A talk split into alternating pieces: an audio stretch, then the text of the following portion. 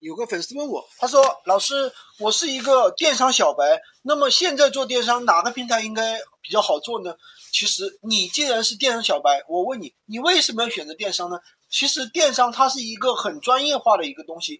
如果你是需要，你是一个小白，首先你要考虑的不是说做哪一个平台，为什么呢？一定是在这个事情上你能够付出多少时间。如果说你没有时间，那你一定是做无货源。什么是无货源呢？就是把淘宝、拼多多的东西搬到抖音、搬到闲鱼上去卖，说搬到天猫、搬到闲鱼搬都可以的。